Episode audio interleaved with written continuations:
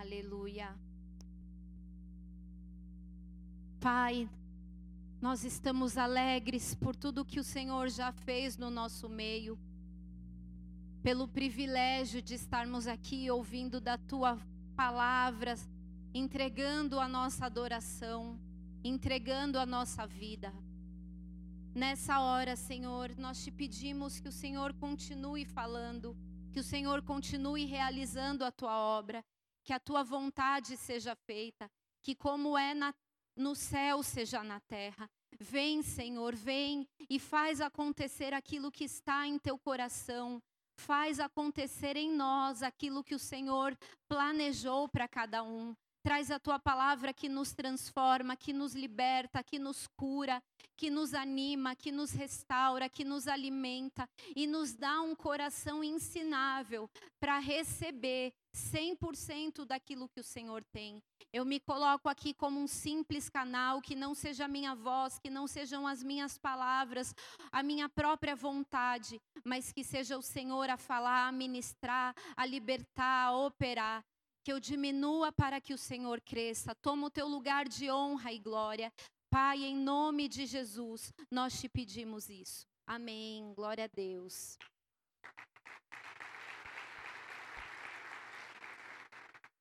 Abra tua Bíblia comigo em Mateus 11. Versículo 2.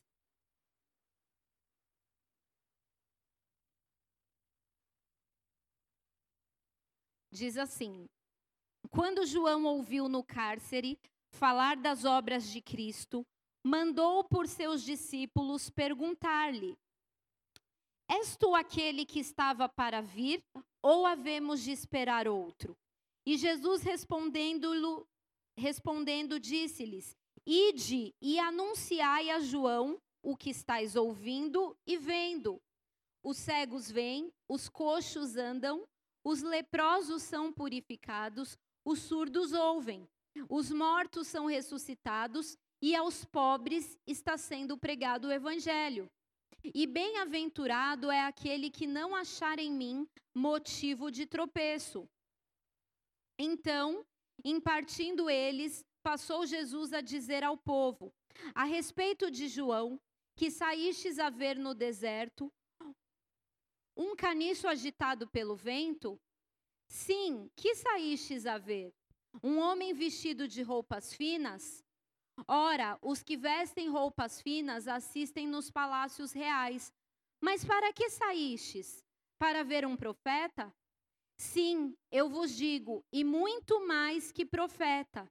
Este é de quem está escrito: Eis aí eu envio diante da tua face o meu mensageiro, o qual preparará o teu caminho diante de ti. Em verdade vos digo: entre os nascidos de mulher, ninguém aparece, apareceu maior do que João Batista, mas o menor no reino dos céus é maior do que ele. Desde os dias de João Batista até agora, o reino dos céus é, é tomado por esforço, e os que se esforçam se apoderam dele. Porque todos os profetas e a lei profetizaram até João. E se o quereis reconhecer, ele mesmo é Elias que estava para vir. Quem tem ouvidos para ouvir, ouça. Mas quem, mas a quem hei de comparar essa geração? É semelhante a meninos que sentados nas praças gritam aos companheiros: Nós vos tocamos flautas e não dançastes. Entoamos lamentações e não pranteastes. Pois veio João que não comia nem bebia e dizem: tem demônio. Veio o filho do homem que come e bebe e dizem: eis aí um glutão e bebedor de vinho, amigo de publicanos e pecadores. Mas a sabedoria é justificada por suas obras. Passou então Jesus a increpar as cidades nas quais ele operara numerosos milagres pelo fato de não se terem arrependido.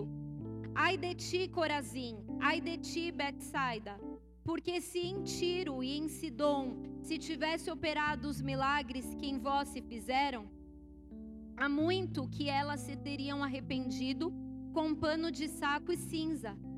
E contudo, vos digo: no dia do juízo haverá menos rigor para Tiro e Sidom do que para vós outras. Tu, Cafarnaum, elevar-te-ás porventura até o céu? Descerás até o inferno? Porque se em Sodoma se tivesse operado os milagres que em ti se fizeram, teria ela permanecido até o dia de hoje. Digo-vos, porém, que menos rigor haverá no dia do juízo para com a terra de Sodoma do que para contigo. Até aí. Glória a Deus. Esse capítulo, igreja, eu posso dizer que ele se divide em quatro blocos. O primeiro, João quer saber quem é Jesus. O segundo, Jesus revela tanto para os seus discípulos como para nós leitores quem foi João. No terceiro, Jesus fala de uma geração insatisfeita. E no quarto, ele fala sobre uma geração incrédula. Eu vou fazer aqui uma breve explanação sobre cada um desses blocos, mas eu queria que você ficasse bem atento. Porque quando a gente vem à igreja, a gente não está vindo apenas para receber aquela palavra que serve para a nossa vida, que nós chamamos de uma aplicação mas também viemos para receber uma explicação, uma explicação breve. Então fica aqui, amém? Faz aí o teu compromisso de entender e de replicar. Nesse primeiro bloco, João, que era um profeta, ele interroga os discípulos. Mas espera aí, quem é esse que está aí? Será que é Jesus aquele que eu sou responsável de preparar o caminho, aquele que os profetas já diziam que viria. João, ele sabia que a sua missão era preparar esse caminho, que era começar a trazer essa consciência sobre o reino dos céus, que ele havia chegado, que uma atmosfera diferente estava vindo, não apenas para falar sobre o fim, mas para promover uma mentalidade diferente. Não para falar sobre o Salvador, mas para mudar uma cultura. E aí, lá no segundo bloco, que é a partir do versículo 7, Jesus ele começa, aliás, versículo 4. Jesus ele começa a responder quem João era. É no 7 mesmo. Ah. No 4, Jesus responde para os discípulos para que falassem a João quem ele era, que ele era aquele que era o salvador da humanidade, que os sinais estavam disponíveis, as obras estavam ali, mas ele Jesus também quer deixar muito claro para os discípulos quem ele, quem João era. Porque havia algo em João muito peculiar que os discípulos precisavam aprender e que nós, hoje, 2020 anos depois, precisamos aprender sobre a personalidade de João, sobre o caráter, sobre o espírito que movia João então você precisa estar muito atento, porque isso tem tudo a ver com a sua vida. Ninguém que está nesse ambiente está fora desse plano que Jesus estava apresentando, desse modelo, dessa cultura. É para mim, é para você, é para a igreja espalhada na humanidade.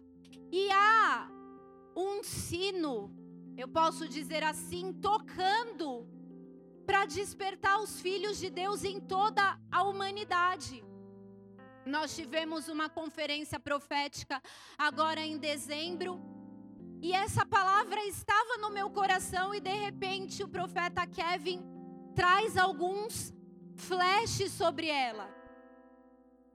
A pastora Dani, que é a nossa supervisora da região, inclusive mulheres, fiquem atentas, atentas nos nossos congressos, porque é sempre uma bênção que acontecem lá em São José dos Campos. Ela também trouxe uma palavra um pouco parecida para os líderes lá em São José. Ontem houve um evento que já aconteceu em outros países para despertar os jovens, e não só os jovens, mas aqueles que têm um espírito jovem. Porque a palavra de Deus fala, vamos ver se vai funcionar agora. É, que os jovens, me ajuda, Theo. Eu quero que ele pense o que eu estou pensando. É, que os jovens ficam novos, que os velhos ficam novos. Acho que é. Mas aqueles que esperam no Senhor caminharão e não se fadigarão, correrão e não se cansarão, mas subirão com asas como águia. Não era esse. Bom, mas fala sobre as pessoas que já têm uma idade avançada continuarem com o espírito jovem, continuarem com a mesma força, o mesmo vigor, fazendo as obras do Senhor. E nesse evento, em diferentes momentos, essa palavra foi falada desse espírito que estava sobre João Batista que continua sendo uma inspiração, um modelo, algo a nos inspirar, algo a, a igreja se levantar nesse mesmo poder. E Jesus falou: olha, essa carcaça que vocês veem de João não demonstra tudo o que ele é, não pode ser o marcador, o indicador para tomar uma conclusão, porque João Batista era um figura. Sabe quando nessa, nesse, nessas novas gerações essa expressão tá tá ficando para trás, mas na minha a gente usava muito isso para dizer para se referir a alguém que era um pouco diferente. Esse cara é um figura. João Batista, ele era essa figura, porque ele andava com uma veste estranha, ele comia coisas estranhas e ele falava na lata o que ele pensava. João era alguém que vivia acima do ordinário. Por isso que Jesus falou, nós lemos aqui, que ele era alguém grandioso, e que entre os nascidos de mulher não havia alguém que se comparasse a ele. Mas como as coisas no reino não são lógicas, ao mesmo tempo que Jesus elevou, ele também disse: Mas todo aquele que serve é menor, João Batista vai se tornar menor.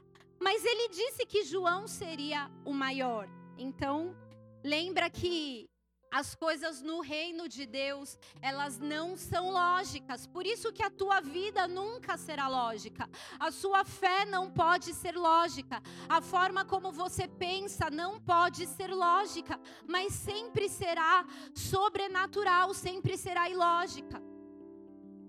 E Jesus falou que ele era muito mais do que um profeta. Ele era aquele que tinha a chave que faz acessar o reino.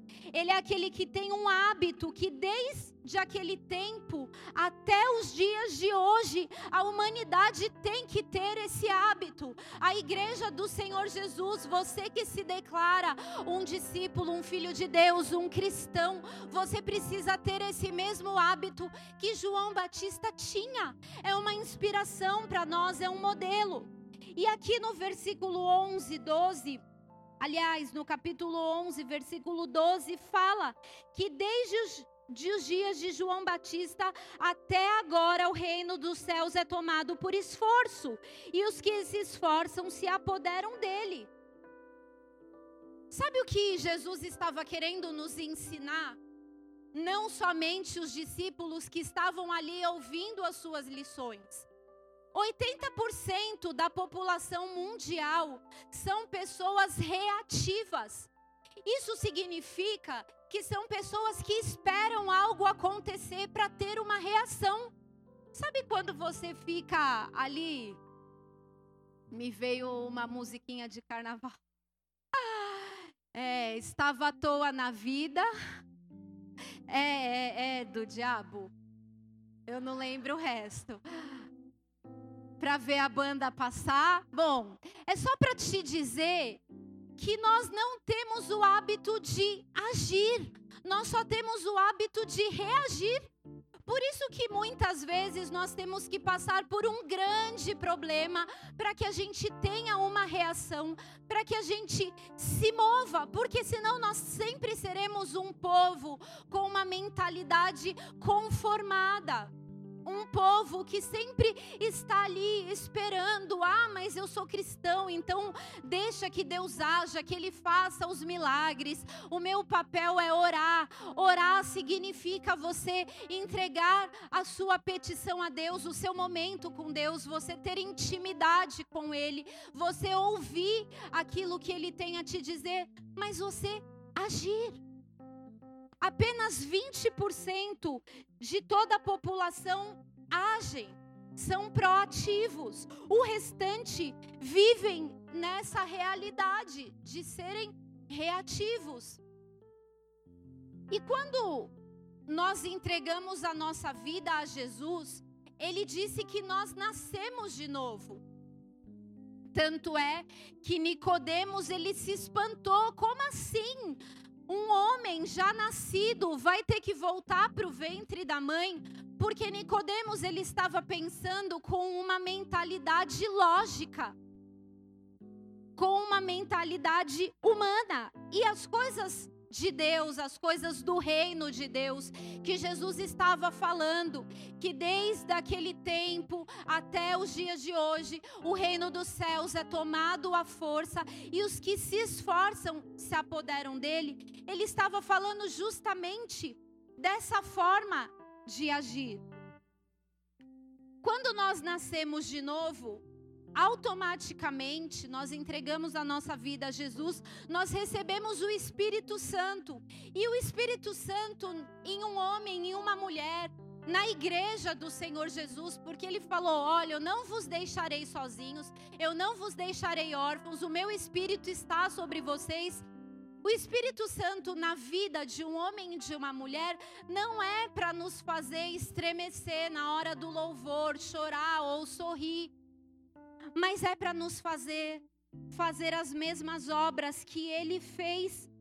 Nós lemos aqui no início desse culto, em Isaías 61, a palavra de Deus nos diz que o Espírito do Senhor está sobre mim, porque ele me ungiu para pregar as boas novas, as boas novas aos quebrantados. Enviou-me a curar os quebrantados de coração, a proclamar libertação aos cativos e a pôr em liberdade os algemados, a pregoar o ano aceitável do Senhor e o dia da vingança do nosso Deus, a consolar todos os que choram, a pôr sobre Sião os que estão de luto, uma coroa em vez de cinzas, óleo de alegria em vez de pranto, veste de louvor em vez de espírito angustiado. O Espírito Santo está sobre nós para nos fazer nos mover nesse poder, nessa autoridade, nessa força e nessa cultura. João 14, 12 diz isso. Aquele que crê em mim fará também as obras que eu tenho realizado, fará coisas ainda maiores que estas, porque eu estou indo para o Pai. Ou seja, ele não está mais na terra. Ele deixou o Espírito Santo dentro do homem para fazer a sua obra, para implantar o seu reino, para falar da sua cultura, para falar de quem ele é, para se mover nessa autoridade. Só que quando o Espírito Santo habita em nós, nós temos duas escolhas. Nós temos duas atitudes perante a isso. E a realidade da igreja é essa inatividade, essa apatia, essa mornidão. Ele disse: e por aumentar o pecado, o amor de quase todos vai se esfriar. Lá em 1 Tessalonicenses 5,19 diz assim: Não extinguais o espírito. Você pode acender esse fogo ou você pode apagar esse fogo, porque o Espírito Santo ele é simbolizado pelo fogo, pela água, pelo pão, ao povo de Deus foi dado essa missão de espalhar esse fogo, de anunciar essa vida, de anunciar esse ano aceitável, de anunciar essas boas novas, de anunciar que o dia do juízo vai chegar, de anunciar que ele vai voltar. Essa é uma realidade, igreja. Jesus estava falando para os discípulos que João era grande, e essa grandeza se devia a essa unção que fluía através da vida dele. Quando nós lemos aqui no versículo 12, esse esse versículo ele tem várias traduções. Algumas Bíblias vai estar tá assim: "E desde os dias de João Batista, o reino dos céus é tomado à força e os violentos o tomam de assalto. E desde os dias de João Batista até agora se faz violência ao reino dos céus e pela força se apoderam dele. Quando nós lemos aqui violência, nós não estamos falando de uma violência humana. Essa palavra no grego, ela vem de uma expressão biazetai, ou dos seus sinônimos, biazeto, biazetos, e isso significa tomar por força, com violência.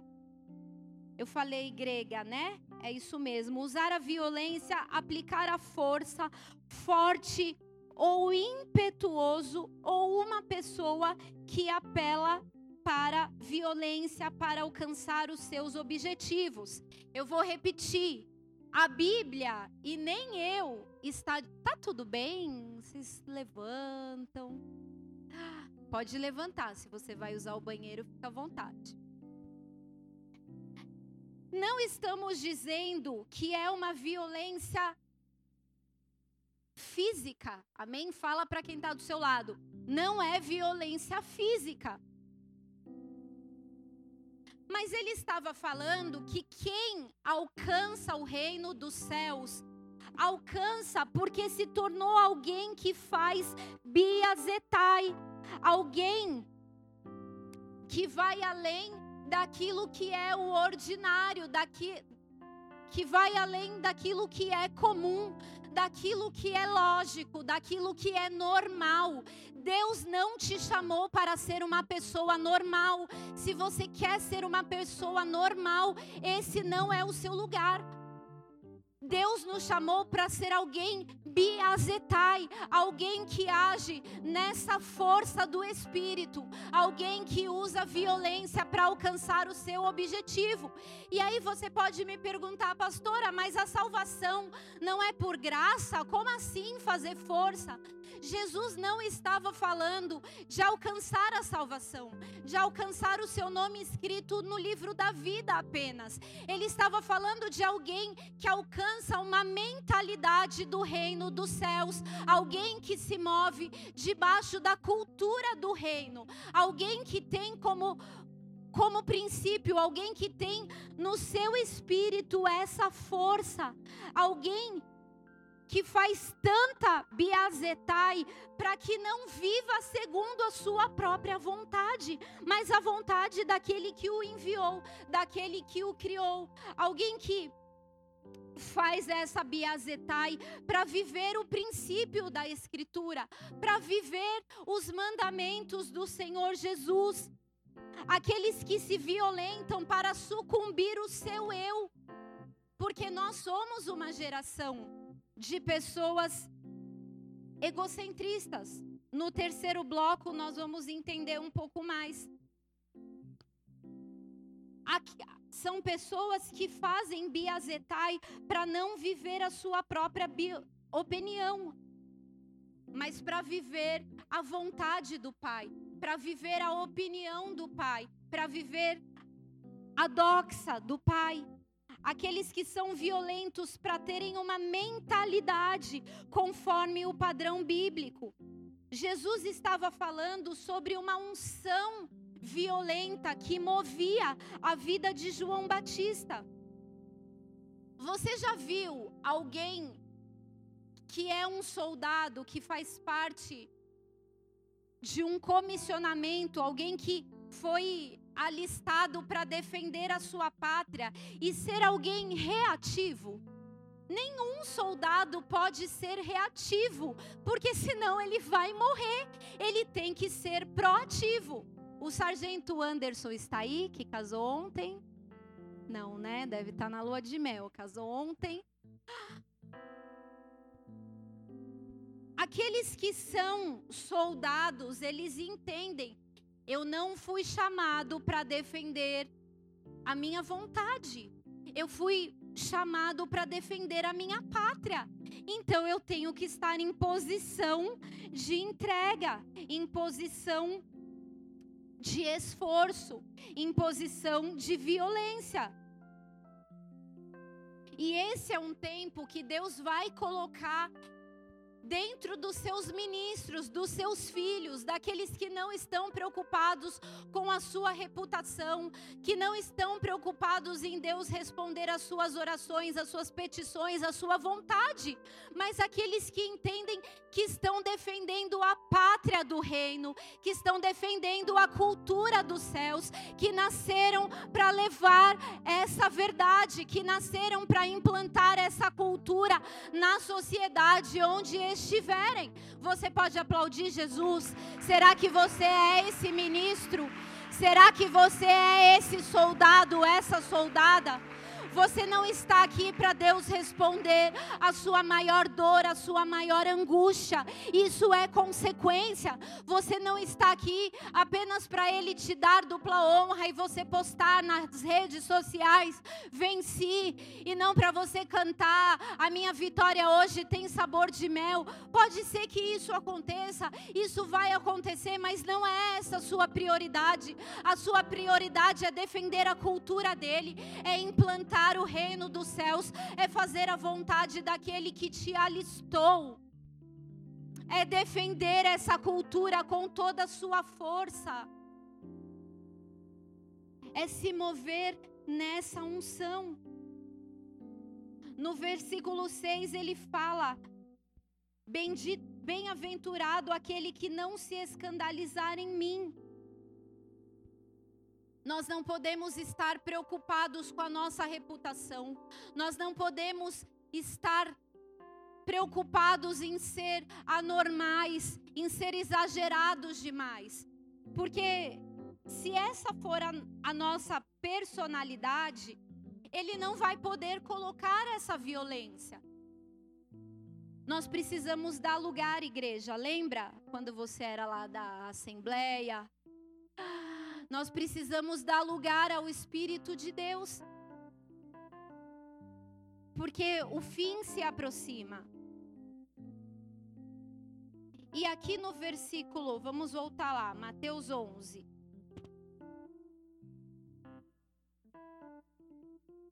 Aleluia. Ele está aqui, amém? Jesus está aqui. Jesus está aqui. Versículo 14, Jesus falou assim sobre João Batista: E se o quereis reconhecer, ele mesmo é Elias que estava por vir. Jesus não estava falando da reencarnação, ele estava falando do espírito que moveu Elias lá no Antigo Testamento. Elias foi aquele que fez cair fogo do céu. Mas a principal marca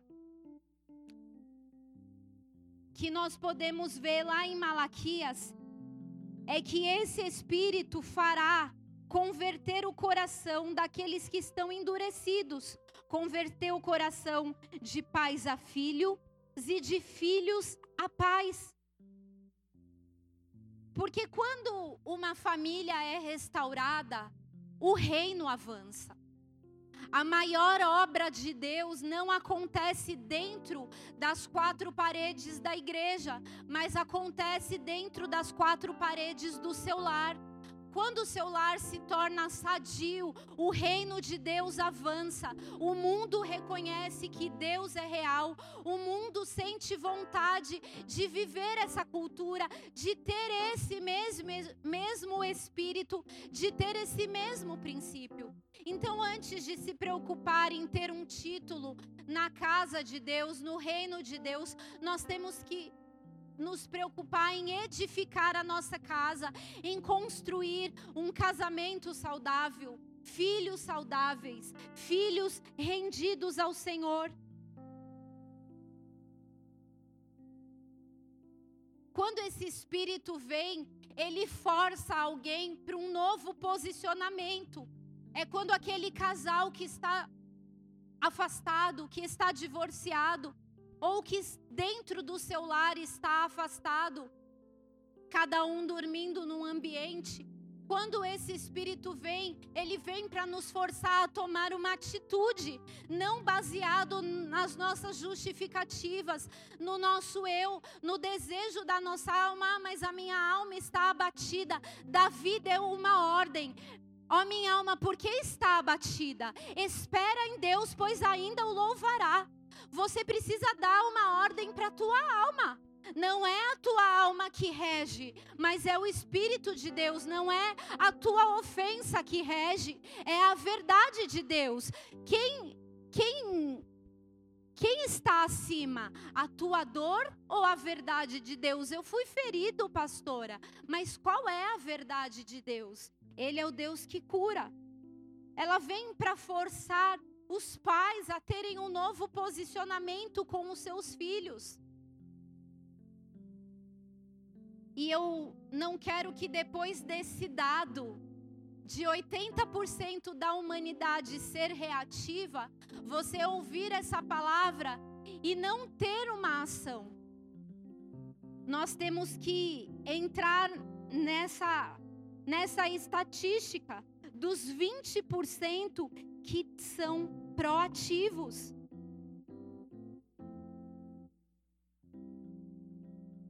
Em todas as áreas da tua vida, você precisa aplicar esse biazetai como marido.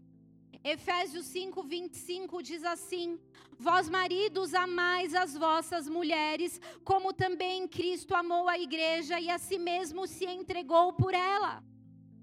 A marca de um casamento onde há essa biazetai, onde há essa força, onde há unção e o espírito de Elias é que você, homem, você, marido, você se entrega pela sua esposa. Você a ama, você cuida, você protege, você surpreende, você serve com suprimento emocional, com suprimento espiritual. Você tem que ser o primeiro a orar, a pegar a mão da sua esposa e falar: vem cá, a gente não está se entendendo, vamos rogar o Pai, a gente está distante. Eu falo A, você fala Z, mas Deus pode mudar nossa mentalidade. Vem cá, Ele pode nos renovar. Tudo que muitos casamentos precisam é de um joelho dobrados coletivamente. Não é só a mulher que tem que orar, não é só o homem homem que tem que orar, não é só os filhos que têm que chorar por pais que estão distantes, mas são vocês que têm que tomar a decisão.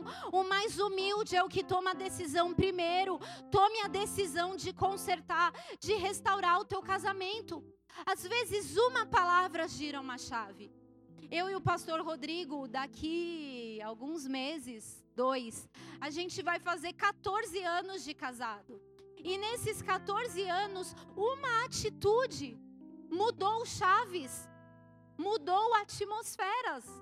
A gente não estava tão apaixonado, sabe aquele inverno Casamento é feito de estações, ao verão, ao outono, ao inverno. Sabe aquele inverno onde as coisas não estão tão legais? Vou fazer uma piada. Ah, ele engordou, ele era tão magrinho. Não conta para ele. E aí a gente precisa de algo. Tanto o homem quanto a mulher precisa dessa chave. Às vezes a chave é um elogio, é entender qual é a forma que ela vai se sentir surpreendida. É uma declaração de amor aos quatro cantos do mundo, é uma viagem inesperada. Às vezes o homem na linguagem dele, ele de amor, ele tá ali reformando a casa, trabalhando a céu aberto, com sol na cara. Ele era branquinho, ele já tá moreno de tanto fazer obras na casa, só para proporcionar uma casa mais bonita, mais é, confortável para os filhos, maior. E a esposa tá lá na dela, não, eu não queria casa confortável, eu não queria banheiro com, com piso, como chama isso aqui? porcelanato. Eu só queria uma viagem para Guararema. Não precisa ser para longe. Dois dias com meu marido, só eu e ele. Então tá cada um dentro do seu mundo tentando agradar um ao outro e nenhum está atingindo o coração. Uma conversa resolveria tudo. Talvez você deixar a obra um final de semana e falar: tá bom, vamos ali, dá para parcelar em 12 vezes, maridos. Mas agrade a tua esposa, fique com ela, entenda. E por outro lado, também entenda ele qual é a motivação. Por que, que ele está trabalhando tanto? Mas a biazetai do Senhor para os maridos não é aquela que você sai batendo porta, que você levanta o dedo para falar com, com a sua esposa. Isso é do diabo, meu irmão. Você não está se movendo em nenhum espírito de Elias, você está se movendo pelo espírito de Satanás. Você não levanta a voz, você não levanta dedo, você não intimida com palavras. Você não força a barra para ter uma noite de amor com a sua esposa, você conquista. Tem um livro que é assim, o título: O sexo começa na cozinha. Pratica de alguma forma. Agrade, ame, honre, elogie, dê um presente, chame para jantar, mas eu não tenho dinheiro dá aquela balinha que ela ama, sem ela ter pedido uma balinha de café, um house verde, eu não sei qual é, a balinha toffee, mas agrade. Não, não faça chantagens, não faça trocas, porque você vai ter uma esposa cada vez mais endurecida, cada vez mais distante. Coloca um bilhete de amor debaixo do travesseiro, na geladeira, nos lugares que ela vai. Liga para manicure e fala: "Ó, oh, quando ela chegar aí, ela tá achando que vai fazer só a mão, vou deixar pago o pé também, a limpeza de pele, seja lá o que for. Temos aqui várias esteticistas. Onde estão vocês? Vou fazer só propaganda, ó. Já procura essas mulheres e faz o pacote e agrade a sua esposa. Por outro lado, Efésios 5 também fala de uma esposa biazetai. Esposas, se submetam em tudo ao seu marido como ao Senhor. Não está falando de ser agredida fisicamente, não está falando de ser violentada, não é isso, mas honrar o seu marido como ao Senhor, celebrar o que ele fala, o que ele pensa, o que ele é elogiar as ideias que ele tem, mesmo que seja meio nada a ver. Tipo, dá um sorriso, pede para Deus te ajudar, mas honre. A mesma coisa, faça surpresas, faça declarações. Não tem essa de vai dormir no sofá, isso é do diabo, isso é arma de Satanás. Use as armas certas. Se você está com um problema, se você não se sente motivada nas áreas da sua intimidade, peça ajuda. Mas não desconsidere, a mesma coisa o homem. É uma cultura, nós não estamos falando de um relacionamento apenas para procriar. Nós estamos falando de uma cultura que faz com que o reino dos céus seja avançado, que faz com que pessoas conheçam a Cristo. São as famílias, são as famílias que preparam a vinda do Senhor Jesus. Faça a tua família ser curada, faça o teu casamento ser restaurado. Se ele não tomou a, atitude, tome você. Um, algum tem que tomar a atitude, algum tem que fazer biazetai, algum tem que usar de força para trazer o reino na minha casa, na minha família, na vida dos meus filhos. Jesus estava falando para os discípulos de uma mudança de mentalidade. Romanos 12 nos diz isso: e não vos conformeis com este mundo, mas transformai-vos pela renovação da vossa mente, para que experimenteis qual seja a boa, perfeita e agradável vontade do Senhor. Quando ele diz não se conforme, é não entre nesse formato igual, o mesmo. A receita do ano 2000 não é a receita de 2020. Todo dia você precisa aprender algo novo do Senhor, algo novo para alcançar o coração dos seus filhos, para converter o coração do seu filho a você, do seu filho ao Senhor e também de você que é filho aos seus pais. O espírito de Elias não é só para nos fazer tremer, mas é para mudar a nossa mentalidade, é para mudar a nossa cultura. Uma mãe violenta, um pai violento com os seus filhos. A mesma coisa que eu falei aqui na quinta-feira, meu filho era um autista não verbal e nós usamos de biazetai para que ele falasse, e a fala veio e continua vindo, e os progressos vêm, e ele vai ser o que Deus quiser que ele seja. Mas eu não quero aquelas, aquel, aquelas características do autismo de se agredir, de agredir todo mundo, de não aceitar a mudança de caminho.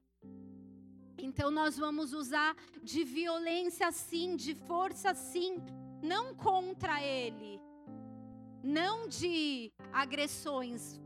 A igreja está aqui, vocês estão na palavra, mas da biazetai, da força do Senhor, da força que nós usamos para alcançar o propósito do Senhor, o objetivo que Ele mesmo estabeleceu. Porque oito anos atrás, antes que eu tivesse esse diagnóstico, a primeira coisa que Deus me falou, nós estávamos num retiro, num, num acampamento, eu não, não tinha esse diagnóstico. Um pregador, ele se caracterizava para pregar, um dos preletores, e num determinado momento eu usei uma roupa que o Cris ganhou antes de nascer de Fórmula 1. E esse preletor viu a roupa e falou: Olha, usa no culto tal, tem uma, uma palavra. E aí eu vesti o Christian assim, ele tinha dois anos. E esse pregador, ele usou um macacão de Fórmula 1, só que liso, vermelho liso. E o do Christian era vermelho, cheio de patches, de logos. E aí ele falou num determinado momento: pode entrar. E eu entrei com Cris. E a palavra tinha sido as marcas de Cristo na vida de uma pessoa, de um cristão. E ele falou assim, esse pregador, quando eu entrei: Eu sou o cristão sem as marcas. Olha o meu macacão, todo vermelho. Ele é o cristão com as marcas. Naquela hora o Espírito Santo falou assim para mim: Ele terá as minhas marcas. Na hora eu gelei, porque eu senti que era um desafio. Mas essa palavra, ela ficou guardada no meu coração. E para fechar, o nome do meu filho significa aquele que tem as marcas de Cristo, Christian, cristão. Então, nós vamos usar sim de Biazetai para que ele viva o propósito que Deus estabeleceu. A palavra já existe, mas nós somos os agentes para humanos para fazer com que isso aconteça. Deus disse palavras ao teu respeito, mas é a tua proatividade que puxa essas palavras para se cumprirem. É a tua violência, a tua biazetai que traz à terra aquilo que está no céu. O terceiro bloco desse texto fala sobre uma geração insatisfeita. Que diz assim: mas a que hei de comparar essa geração? É semelhante a meninos que sentados nas praças gritam aos companheiros: Nós vos tocamos flautas e não dançastes, entoamos lamentações e não pranteastes. Pois veio João que não comia nem bebia, e dizem: tem demônio. Veio o filho do homem que come e bebe, e dizem: eis aí o glutão e bebedor de vinho, amigo de publicanos e pecadores. Mas a sabedoria é justificada por suas obras. Nós podemos chamar esse terceiro bloco de geração insatisfeita. Eu parei para analisar, estou falando de mim e percebi o quanto em muitas coisas eu era essa geração insatisfeita. Você já reparou o quanto nós somos insatisfeitos em diversas áreas da nossa vida? Nós posso dar o exemplo de nós como cristãos ouvindo uma pregação. Quando a pregação começa e nós vemos que o tema daquela pregação não é aquilo que nós queremos ouvir, a gente dá um jeito de vazar a gente dá um jeito de desligar o nosso intelecto, o nosso coração, não nos conectamos, a nossa mente vai lá em Nárnia. Por quê? Porque nós somos mimados, nós somos insatisfeitos, nós não queremos aquilo que nós temos, nós queremos aquilo que nós não temos, nós não somos gratos pelas coisas que Deus nos favoreceu, nós estamos preocupados com aquilo que talvez ele nos dê, que ele deu para algum amigo nosso. Nós somos a geração YouTube que fica lá, deixa eu escolher, eu quero ouvir sobre os sonhos de Deus. Eu quero ouvir sobre as respostas de Deus, como como ter respostas mais rápido, como fazer Deus vir em meu favor hoje, como fazer Deus me trazer aquele recurso que ele já deu para fulano. Nós somos assim. Nós recebemos, recebemos e nunca estamos satisfeitos.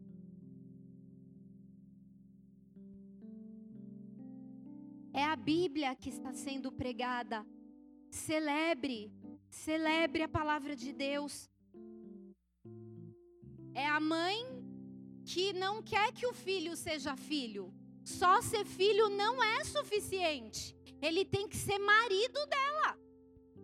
É o funcionário que não quer que o chefe seja chefe só, ele tem que ser seu servo, ele tem que agradecer o tempo todo, ele tem que aumentar o seu salário a cada um mês, sem você ter qualificação para isso. É incoerente, queridos, a gente querer ter o salário daquele que tem PhD e nós não queremos terminar o EJA. A ovelha não quer que o pastor seja só pastor, ele tem que ser Deus, ele tem que ser o seu salvador, ele tem que trazer palavra de conhecimento, ele tem que trazer palavra do infinito. O filho de Deus que não quer que Deus seja o seu Senhor, ele tem que ser seu servo, ele tem que te servir a todo tempo. Ele tem que responder às suas orações, porque senão ele deixa de ser Deus, ou porque a igreja não é adequada e você muda de igreja e muda mais uma vez. Se as pessoas ligam, é porque ligam demais. Ai, que povo chato, quer saber da minha vida. Se quer se não sabe da vida é porque a igreja não tem amor, não tem compaixão. Nós somos uma geração insatisfeita, a mesma que Jesus estava falando aqui. Peraí, nós tocamos a flauta e vocês não quiseram dançar. Nós entoamos lamentações e vocês não, cho não choraram. Nós somos viciados em prazeres e buscamos mais a cada hora, e tem que ser do nosso jeito, e tem que ser conforme a, tua, a, a nossa vontade. Até o nosso cérebro é viciado nisso. Pensa que uma coisa que fizeram de ruim apaga as 90% boas. Esses dias eu tive que educar o meu cérebro, porque eu, eu pensei em ficar chateada. Mas eu falei: não, como assim? Olha quantas coisas maravilhosas. Por que, que você vai ficar chateada com uma? Eduque o seu cérebro a ser grato pelo que as pessoas fazem. Não elogie só quando quando as pessoas te falaram coisas legais. Não fale bem só quando elas te falaram coisas legais. Eclesiastes diz assim: nem nos teus pensamentos amaldiçoes o rei. Escolha pensamentos bons, somos nós que escolhemos. Não seja escravo, não seja vítima de você mesmo. Não fique lambendo as suas feridas, mas lembra das coisas boas, seja grato. É uma mentalidade violenta para o reino e não para você mesmo. É uma mentalidade biazetai para as coisas do reino e não para as coisas da minha alma. A marca do espírito de Elias na terra é quando nós somos esse filho violento para com os nossos pais naturais, para com os nossos pais espirituais. Celebre, peça conselhos, honre, ame.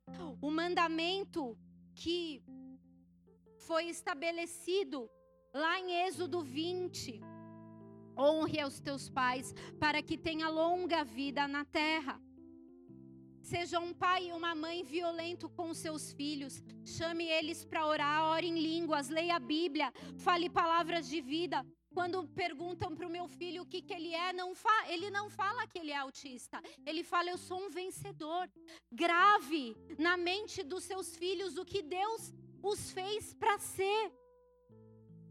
Use de violência para que eles se lembrem. Hoje o meu filho tem 10 anos, então tem dia que ele não tá tão afim de ler a Bíblia como ele era quando ele tinha 6, 7. Ele não está tão afim de dobrar o joelho como ele dobrava antes, de orar em línguas como ele orava antes, ele está mais consciente, mas está ali, está cravado, crave, nem que seja com biazetai. Não aceite fazer diferente, pensar diferente do que a cultura dos céus. Não importa que vão te julgar. A mãe louca, o pai louco, o pastor louco, a pastora louca. Importa o que Deus quer que você faça. Você não pode se conformar a entrar nessa mesma forma. Você muda todo dia. E essa geração insatisfeita é uma geração que não pode que não anda junto com a geração que vai à frente do seu Senhor, que se move no espírito de Elias. Ou é uma coisa ou é outra. É hora de, de sucumbir, igreja. É hora de deixar para trás. É hora de receber essa mentalidade. No quarto bloco, Jesus fala sobre uma geração incrédula. Aquele povo viu Jesus e não creu na volta dele ainda será assim. A igreja será levada e as pessoas falarão: ah, não, não era ele, não. Ainda encontrarão argumentos e justificativas para dizer que não era ele. Assim como naquele momento, naquela época que ele estava ali, olho no olho. Imagine você ver Jesus olho no olho. Imagine você ver ele fazendo as obras, ouvir falar, ó, ele está ali na cidade vizinha, ali em Cafarnaum, ali na Galileia. E ainda assim o, pro, o povo não acreditar. E olha o que Jesus falou: que se Sodoma, que foi aquele povo com, conhecido pelo mais alto nível de pecado, pelos pecados mais mais terríveis, mais nojentos. Jesus falou que se Sodoma tivesse visto ele ali em carne, olho no olho, eles não teriam praticado o que praticaram. E aquele povo que não fazia tudo aquilo, não creu. Será que Jesus estava vendo o ano de 2020 e falando o tipo de incredulidade que vocês ainda têm não pode ser aceita? Porque olha quantas coisas eu já fiz na tua vida, na tua história, na sua família, na sua geração, e você continua duvidando do meu amor, do meu profundo amor, você continua se sentindo o rejeitado, o excluído, o, o não amado, o não aceito. É mentira, igreja. Ande por fé e não por vista. Quase, quase todos os seus problemas iriam embora se simplesmente você cresce nesse amor, nessa paternidade. O espírito de Elias é para voltar o teu coração ao Pai, ao seu Pai celeste, ao seu Pai natural, ao seu Pai espiritual. É para que você creia, é para que você se renda, é para que você mande embora a apostasia, a incredulidade, a dúvida porque ninguém pode crer que você é o enviado a implantar o Biazetai se você for essa pessoa que vive oscilando na sua fé, que vive oscilando no seu temperamento. Um dia você está lá, oh, Deus vai fazer, e outro dia, outro dia você está pelos cantos. A depressão, ela pode até vir, mas ela não pode ser a nossa marca. Por isso que você tem que cuidar do templo, porque ela começa, ela não é diabólica. Ela começa talvez numa carência de vitamina. E você, por falta de força, de biazetai, por, por ser por sermos essa geração reativa, não nos cuidamos no início. Se cuide no menor sinal que o teu corpo dá. Qual o problema? Você não vai não vai estar sendo menos espiritual do que procurar um médico. Pelo contrário, não, eu sou violento, eu quero o meu corpo bom para eu viver até o último dia que Deus tem para mim e não só sobreviver. Sabe por que a igreja não tem a vida com abundância que Jesus prometeu? Porque a nossa mente está equivocada, porque nós não cuidamos do templo, porque nós somos reativos e não proativos. Ame o que Deus te deu, ame a história que Ele está está construindo através de você e que Ele ainda quer construir. Seja apaixonado por ver isso acontecer. Seja alguém biazetai, em nome de Jesus. Aleluia. Feche os seus olhos. Feche os seus olhos, igreja. Aleluia, aleluia, aleluia. Geração Biazetai geração que vai à frente para preparar o caminho do Senhor para a sua segunda vinda. Jesus está às portas. Eis que estou à porta e bato. Se alguém abrir a porta, eu entrarei e cearei com ele e ele comigo. Ele quer cear com você. Ele quer mostrar a mesa que está disponível, mas tem que ser com força, tem que ser com entrega. Não espere situações, crie situações, crie situações, se levante nesse poder, se levante nessa autoridade. Por que o Espírito de Deus está em você? Só para te fazer chorar? Por que o Espírito Santo está em você? Só para te fazer sentir um arrepio no seu corpo? Se levante na biazetai do Senhor porque Ele fez isso na cruz por você. Foi com violência, foi com profundo amor, foi com todo o seu sangue. Ele poderia ter pego só a cruz, mas ele deu as mãos, ele deu o corpo inteiro, ele aceitou ser pregado, ele aceitou derramar todo o sangue, ele aceitou derramar água também, ele aceitou a traição, ele aceitou dizer para, para aqueles que o perseguiam, vocês que estão dizendo. Ele aceitou abrir mão da razão. E porque a igreja continua entregando a Deus um pouquinho. E porque você resiste ao chamado do Espírito de Deus para você, você não veio aqui à toa. Muitos já te chamaram, você já viu os seus pais servindo a Deus? Você já viu o seu melhor amigo e você continua resistindo? Ele te chama para se entregar. Ah, mas eu vou ter que abandonar tudo. Quando você experimentar deixar para trás, você vai ver que o que você achava que era tudo era nada. Ele tem o verdadeiro tudo. Fica de pé no teu lugar. Se levanta no poder, na unção de Elias. Nós não somos uma igreja tradicional. Você não pode ser uma pessoa tradicional.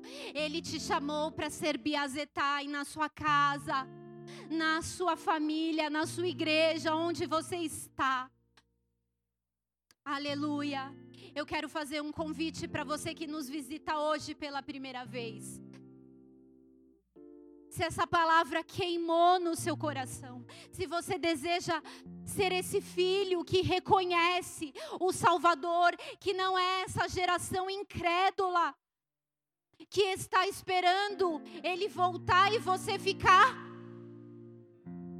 não espere ele voltar para você ficar. Não espere ele te chamar e você ver que a tua alma não foi para onde ele sonhou que você estivesse. O inferno é real. E salvação é céu ou inferno, não existe outro lugar. Ele quer que você more com ele. Ele quer te levar para a eternidade. Mas você precisa entregar se entregar, se entregar.